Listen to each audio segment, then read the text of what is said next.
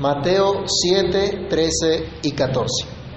Entrad por la puerta estrecha, porque ancha es la puerta y espacioso el camino que lleva a la perdición, y muchos son los que entran por ella. Porque estrecha es la puerta y angosto el camino que lleva a la vida, y pocos son los que la hallan. Padre que estás en los cielos, en el nombre del Señor Jesús, te damos gracias por tu bendita palabra y rogamos, Señor, que tengas a bien abrir nuestro entendimiento, abrir nuestros oídos, nuestros corazones, Señor, para que podamos escuchar tu voz, para que podamos ser edificados en ti, para que seamos fortalecidos en tu palabra. Rogamos, Señor, que quites todo lo que no sea tuyo y cualquier cosa que nos quiera distraer Permítenos entender que en este momento nuestra prioridad es honrarte a través del estudio de tu palabra. Señor, habla a cada uno de nosotros para tu gloria y tu honra. En el nombre de Cristo te damos gracias. Amén. ¿Pueden tomar asiento, mis hermanos? El Señor ha terminado hasta ahora en este Sermón del Monte de presentar su verdad. Ha terminado de declarar lo que es el cristiano, lo que vive el cristiano por ser cristiano. Podemos decir que nos ha introducido o nos ha instruido el Señor acerca de lo que debemos creer, acerca de lo que debemos hacer. Pero ¿qué sigue? Repasemos un poco lo que hemos aprendido.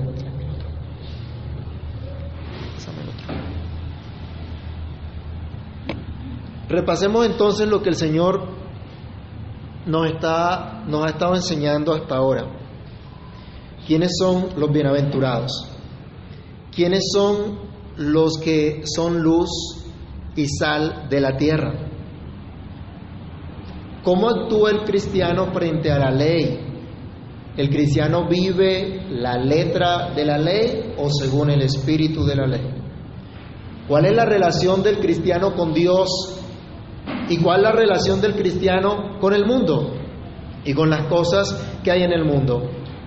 ¿Puede alguien de manera natural cumplir con las exigencias de este sermón del monte? ¿Qué esperanza tiene el cristiano al considerar a Dios como su Padre Celestial? De todo esto nos ha hablado el Sermón del Monte. Y el Señor ha presentado en esta enseñanza los principios del reino de los cielos, pero ¿qué continúa ahora para el creyente?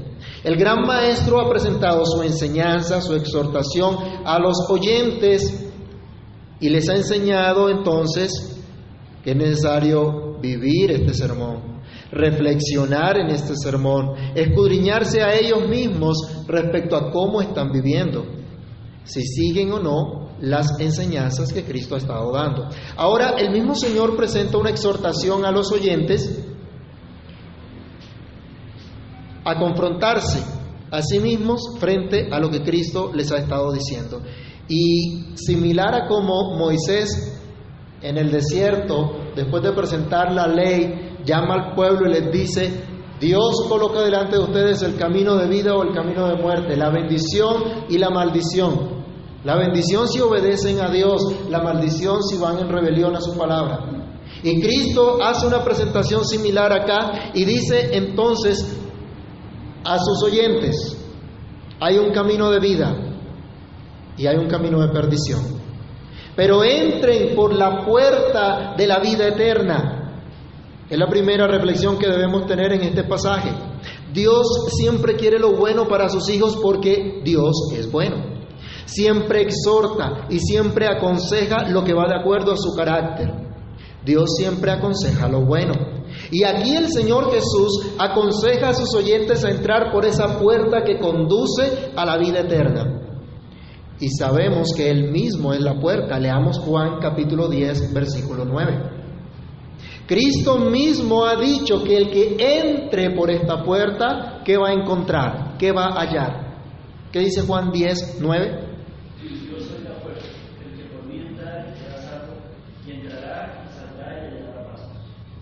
Él es la puerta de vida eterna.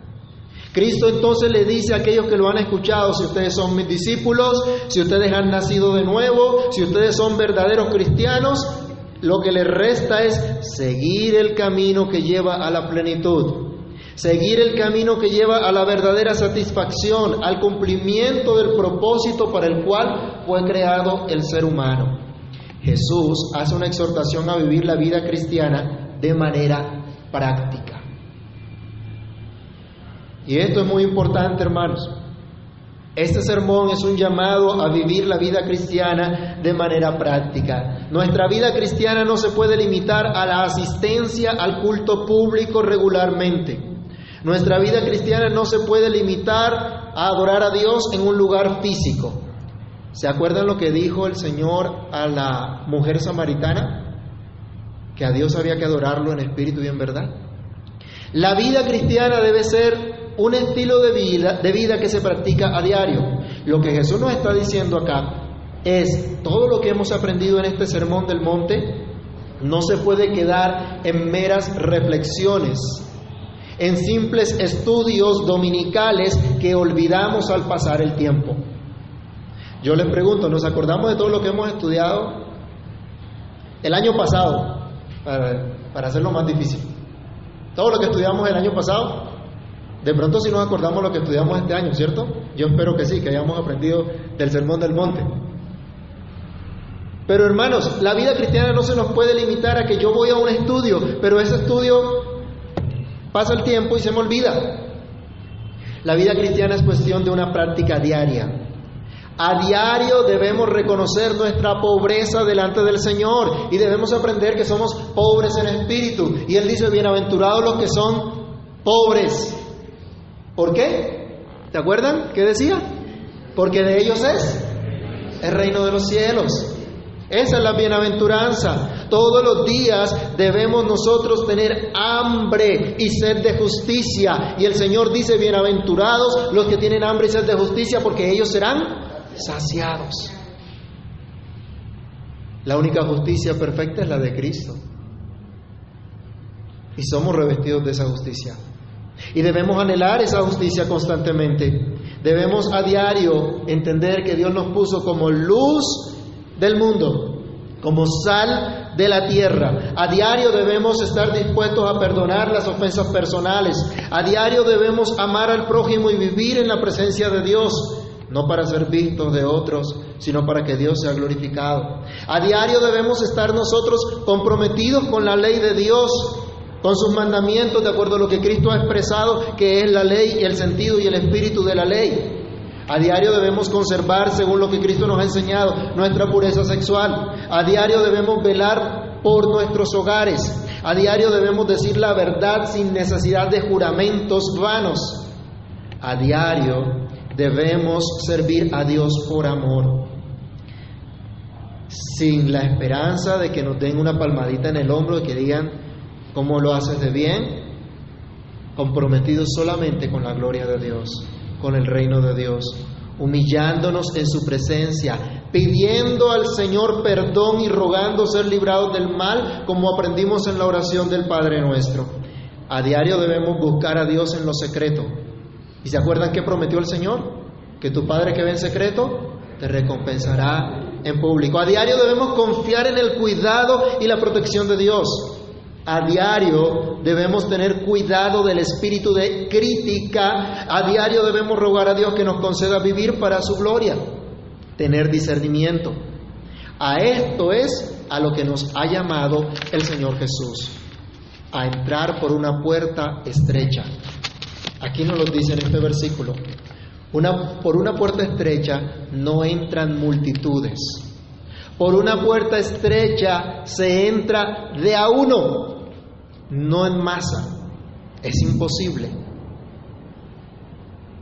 Aquí algunos conocen lo que es subirse a Transmilenio en hora pico, ¿cierto? Cuando uno pasa ese torniquete, ¿de a cuántos pasan? Bueno, hay unos que se quieren pasar de vivos, ¿no? Pero ¿para qué está diseñado el torniquete? Para que pase de a uno. No se puede ir en bandada y pasar el torniquete y pagar el, pasaje en banda, en masa, de a uno. De a uno nada más. Así es la puerta estrecha. Y esto nos hace pensar en una relación personal con Cristo. Tenemos las promesas para toda nuestra familia, ¿O usted no cree que la Biblia también para usted aplicaría lo que le dijo Pablo a, a, este hombre? ¿Cree en el Señor Jesucristo y será salvo tú y tu casa? Creemos en un Dios pactual. Creemos que somos la comunidad del pacto, que contamos con la bendición de Dios para nuestra familia. Pero aquí Cristo nos está diciendo que por esa puerta también se entra de a uno. Cada uno tiene que poner su fe personal en Cristo. Tú tienes que poner tu fe personal en Cristo. Porque mi papá es pastor, yo soy salvo. No, porque mi papá es pastor, Dios tiene para ti una bendición y es que escuchas el Evangelio. Para los niños, para todos los que están acá, es un privilegio nacer en una familia cristiana, nacer en la familia del pacto, pero cada uno de manera personal debe confiar en Cristo.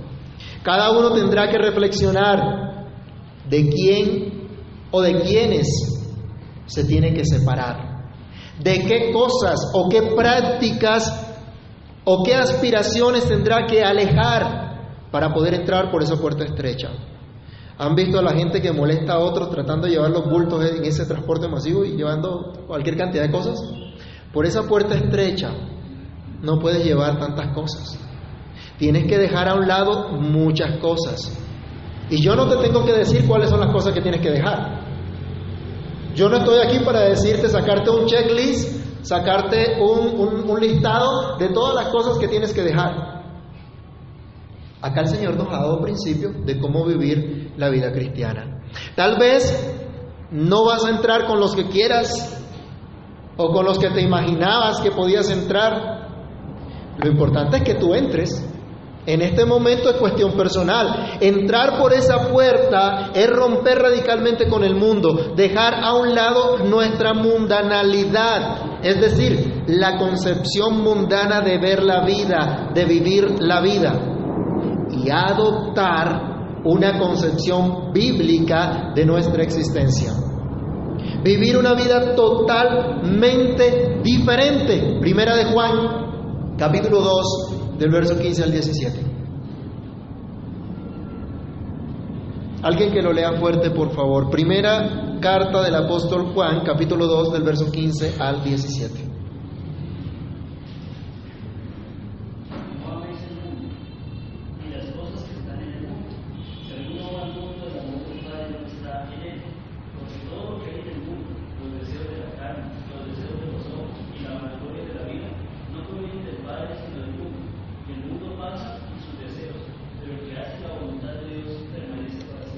¿No le parece aquí que se requiere una concepción distinta de la vida?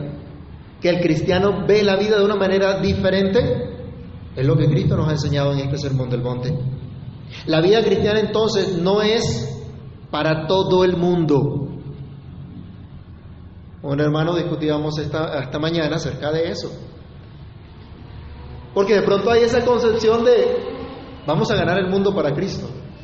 De hecho, hay un himno por ahí que a veces decimos, y Colombia será para Cristo y las demás naciones para Cristo.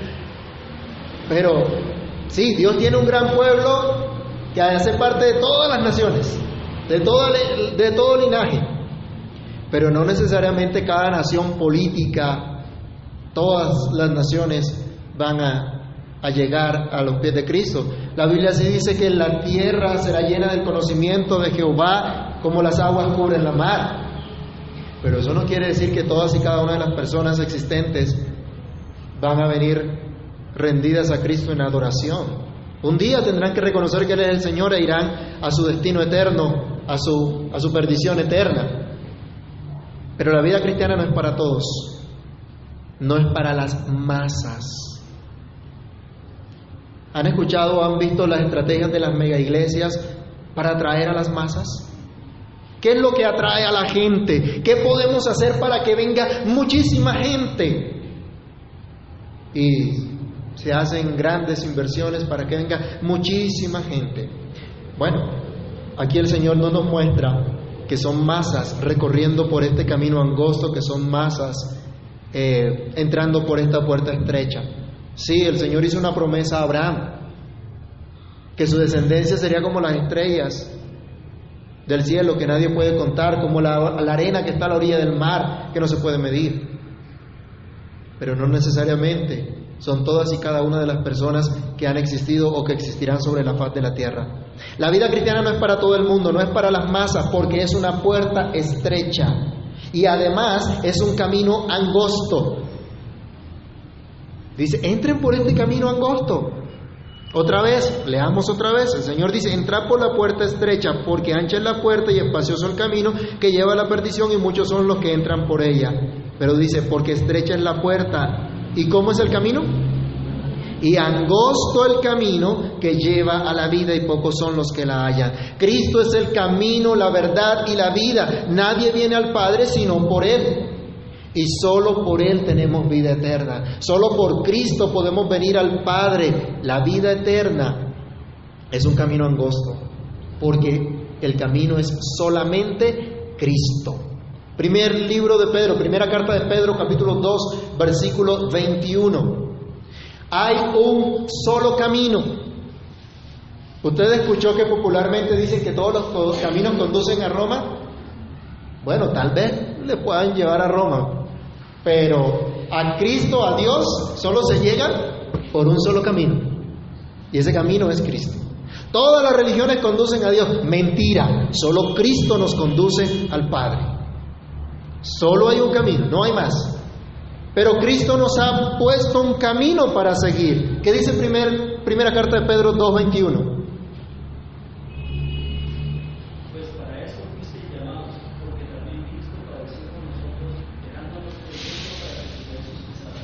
¿Para seguir qué?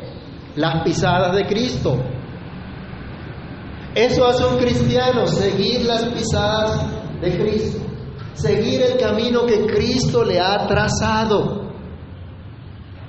La vida cristiana no es vivir como a mí me parezca y cuando tenga problemas clamo a Cristo. ¿Sí? Algunos de pronto ven al Señor así, como que Él es Sí, el proveedor cuando yo necesito alguna cosa. El sanador si estoy enfermo. Pero para muy, para muy poca gente es el Señor a quien debo seguir.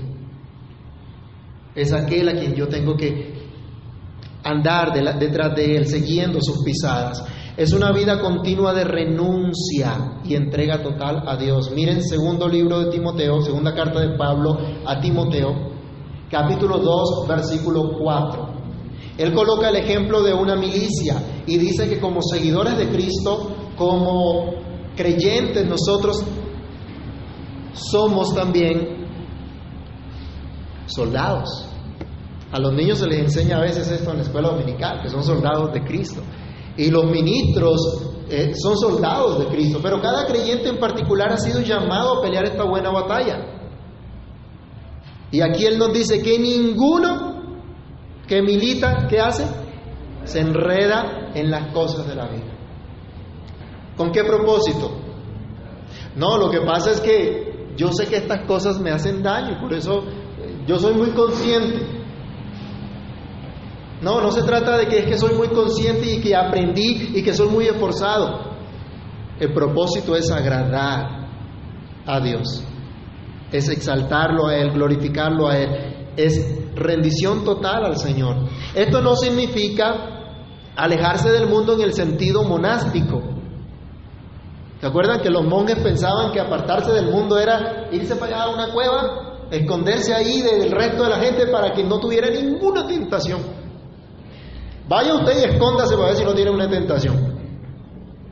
Váyase por una finca, donde sea, aléjese de todo el mundo, a ver si ahí no va a tener tentación también.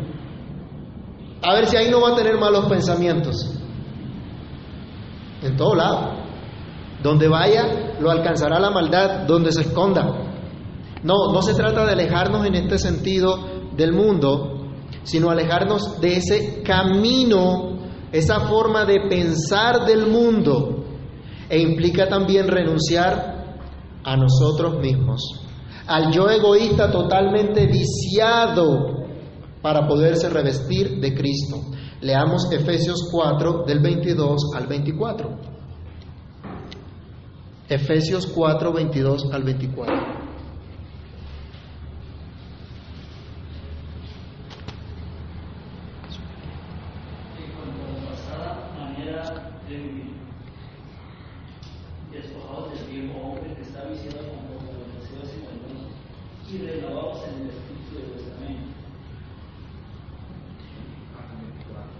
El 24. Y vestidos del nuevo hombre creado según Dios en la justicia y santidad de la verdad. Esto es la vida cristiana. Desvestirse del viejo hombre y revestirse de Cristo. Implica entonces también dejar de vacilar entre vivir para el mundo o vivir para Dios. ¿Se acuerdan ustedes una época en que el pueblo de Israel estaba acudiendo a los Baales, pero decía que servía a Dios? Y un profeta tuvo que confrontarlo de parte de Dios y decirle, ¿hasta cuándo van a claudicar entre dos pensamientos? ¿Hasta cuándo van a tratar de, navegar entre dos aguas, entre dos corrientes totalmente diferentes? Si Jehová es Dios, si ustedes están convencidos que el Señor es Dios, y se acuerdan, ¿se acuerdan el nombre Jehová y lo, lo que nos recuerda lo que significa, ¿no? El gran yo soy. Si Jehová es Dios, si Él es lo que dice que es, entonces síganlo. Entonces sírvanlo. Pero si ustedes creen que los Baales son Dios, pues váyanse detrás de sus Baales. Pero deje de andar claudicando, deje de estar vacilando. Y esto es un mensaje para la iglesia hoy día también, ¿no? Deje de estar coqueteando con el mundo y estar pensando que puede vivir como vive el resto del mundo, pero también puede decir, es que yo soy cristiano y yo creo en el Señor y Él es mi Salvador. No hay más que dos alternativas. No hay una tercera vía, como dicen los políticos, ¿no? Solo hay dos. O está el camino de vida o está el camino de perdición. O sigues a Cristo o no lo sigues. O vives para Cristo o no estás viviendo para Él. No hay tiempo, hermano, para entregarse a los placeres de este mundo o tratar de convivir con el mundo y a la vez tratar de ser seguidor de Jesús. Esto es incompatible. Son caminos totalmente diferentes, con destinos totalmente diferentes. El camino que lleva a la vida es un camino de dificultades. Es un camino de pruebas. Es un camino de tentaciones donde seguramente Caeremos en nuestra lucha contra el pecado en ocasiones, pero seremos levantados también por nuestro Señor, porque seguimos, porque caminamos siguiendo a nuestro Salvador. Este es un camino que a veces es totalmente solitario y quisiéramos que otros nos acompañaran, pero resulta que no. A veces se torna un valle de sombra de muerte, pero ¿qué dice el Salmo 23?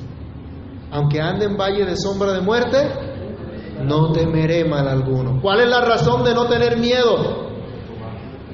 Es que yo no nací el día que se repartió el miedo. No, esa no es la razón. La razón es, no temeré porque tú, Señor, estarás conmigo. Y los medios de gracia que tú me has dado me van a fortalecer.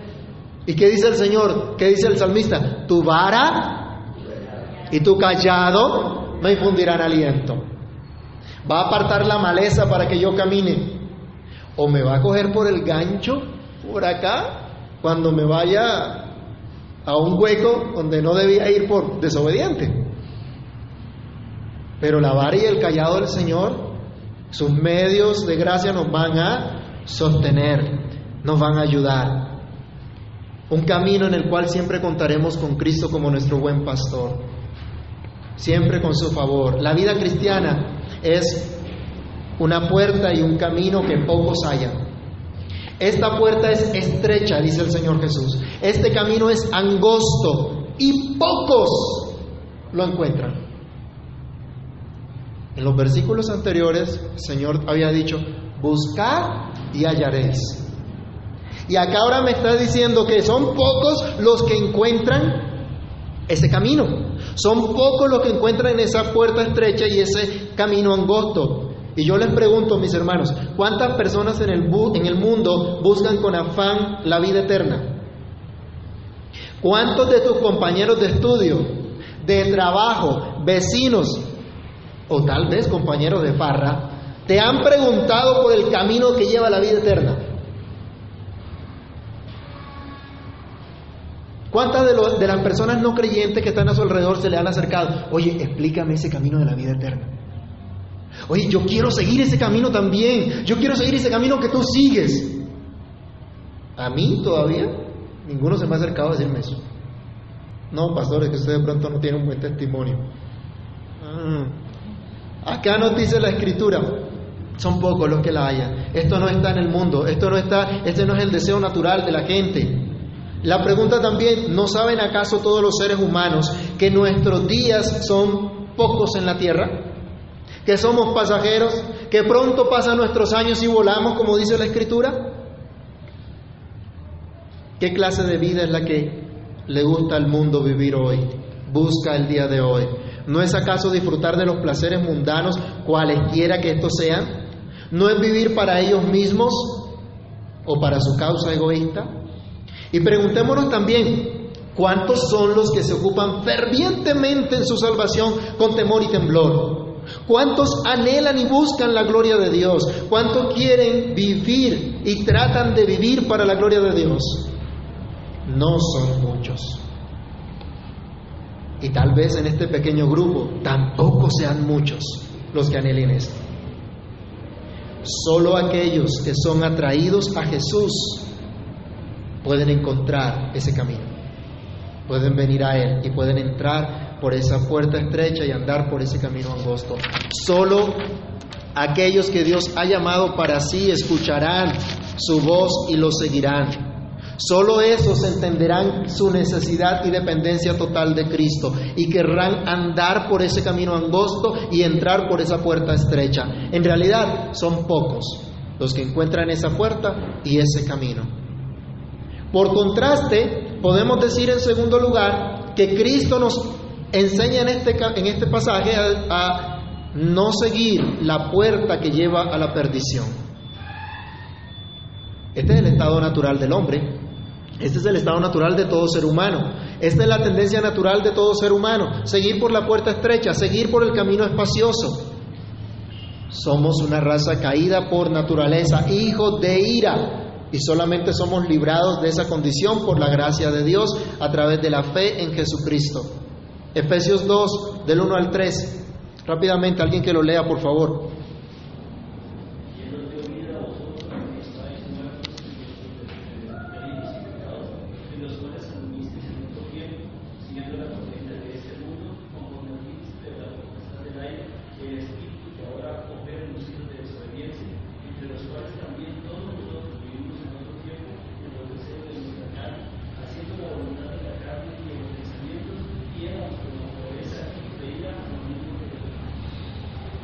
Solo por el poder soberano del Señor que produce fe en nosotros para reconocer a Cristo como nuestro Salvador, recibimos el poder de ser hechos hijos de Dios.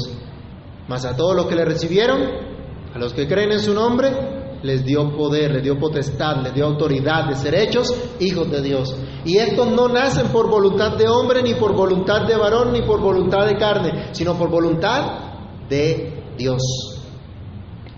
Entonces, Solo hay dos puertas, solo hay dos caminos y son mutuamente excluyentes. ¿Entras por la puerta estrecha o entras por la puerta ancha? Por la puerta estrecha se entra de a uno, por la ancha sí se va en masa. ¿Sigues el camino de la vida o sigues el camino al infierno? No hay más alternativas. No podemos hablar de una tercera vía, como les decía ahora rato, o una cuarta, o lo que sea. Solo dos alternativas pone Dios delante de ti hoy. Vida o muerte. ¿Qué escogerás? No escojas la muerte. El camino de muerte es la puerta ancha, es el camino ancho. La vida licenciosa o incluso la vida religiosa de autojustificación e hipocresía. La vida que no se conforma a Dios, esa es la puerta ancha que lleva a la perdición. La vida egoísta, donde el yo reina, donde se busca simplemente vivir para uno mismo, donde se busca solamente satisfacer los deseos propios de una naturaleza caída, donde lo que importa es sentirse bien y disfrutar de las cosas de este mundo. ¿No es lo que nos venden? Si te sientes bien, dale, no hay problema. Lo importante es que tú te sientas bien. Ese es el camino de perdición donde Cristo no reina, donde la palabra de Dios no cobra importancia, donde las cosas de Dios no son relevantes. Ese es el tipo de vida de un incrédulo o de un creyente nominal, pero nunca será la vida de un verdadero cristiano. A la muerte eterna se va por la puerta ancha, por el camino espacioso, por la puerta y camino que muchos hallan. Mire, en contraste, los del camino de la estrecho, los de la puerta estrecha, son pocos. Pero los que siguen por la puerta ancha y por el camino espacioso son muchos. Esta puerta ancha, este camino ancho, es el camino de muchísima gente. Para muchos es mejor perderse por la eternidad que vivir eternamente y someterse ahora a la voluntad revelada de Dios. Muchos prefieren decir Dios no existe simplemente para cerrar la Biblia y no tener que ver con ella. Muchos dicen yo no creo en Dios, no creo en la iglesia y no tienen necesidad de iglesia pero simplemente para hacer su propia voluntad. Muchos prefieren negar a Dios que creer y someterse a su verdad. Otros se hacen falsos dioses a su medida para sentirse bien con ellos mismos. Muchos deciden vivir según les parezca en toda clase de maldad, en toda clase de injusticia, no quieren saber nada de religión, otros se escudan en su religión falsa y se sienten a gusto como van caminando y odian cualquier tipo de reprensión. Pero todos los que van por esta puerta ancha, no les espera otra cosa, sino el infierno. Apocalipsis capítulo 21, versículo 8. Nos describe el modo de vivir del incrédulo, el modo de vivir de los que van por este camino ancho, espacioso, por esta puerta ancha. Los que no vivan según la verdad de Cristo tienen un destino eterno ya dispuesto. Apocalipsis 21, 8, ¿qué dice?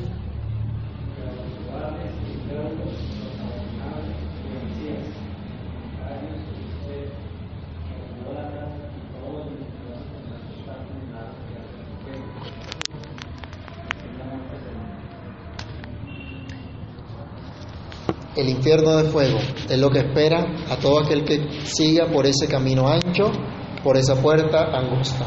Otra vez el Señor nos dice, delante de ti está el camino de la vida o el camino de la muerte. Delante de ti está la vida y la muerte. ¿Qué escoges? Escoge la vida.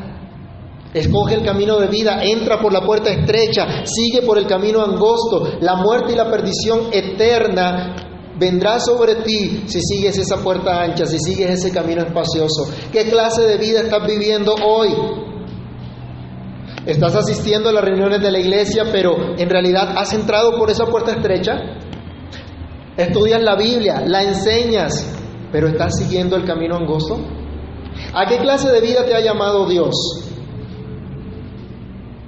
Yo quiero que cada uno de nosotros pensemos en esto. ¿A qué clase de vida te llama el Señor? ¿Has recibido la gracia de Dios? ¿Has recibido el perdón de todos tus pecados? ¿Estás seguro de haber entrado por la puerta estrecha y de que estás andando por ese camino angosto que lleva a la salvación? No sea que te estés engañando a ti mismo y que de pronto estés caminando más bien por ese camino amplio, espacioso que lleva al infierno por la eternidad. Clama a Dios, pídele a Dios que te muestre y te ayude a seguir su camino de vida, a seguir a Cristo, el único camino de vida. Oremos. Padre que estás en los cielos, en el nombre del Señor Jesús te damos muchas gracias.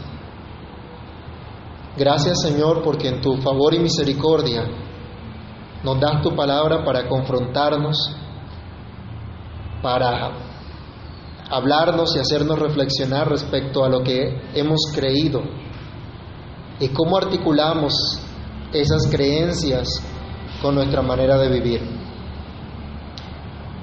Te ruego, Señor, perdónanos. Perdónanos porque somos inconsistentes, inconsecuentes muchas veces. Perdónanos, Señor, por pensar tal vez que podemos seguirte y traer a este camino y traer a esta puerta estrecha nuestro viejo hombre, nuestros deseos pecaminosos, nuestro nuestras prácticas pecaminosas. Te pedimos misericordia, Señor. Te pedimos que por amor de tu nombre nos quieras ayudar y nos quieras traer al convencimiento de lo perfecto de este camino que tú nos has mostrado. Que si bien hay dificultades, que si bien no es cómodo para nosotros al tener que despojarnos del yo, es el camino más maravilloso que podemos andar,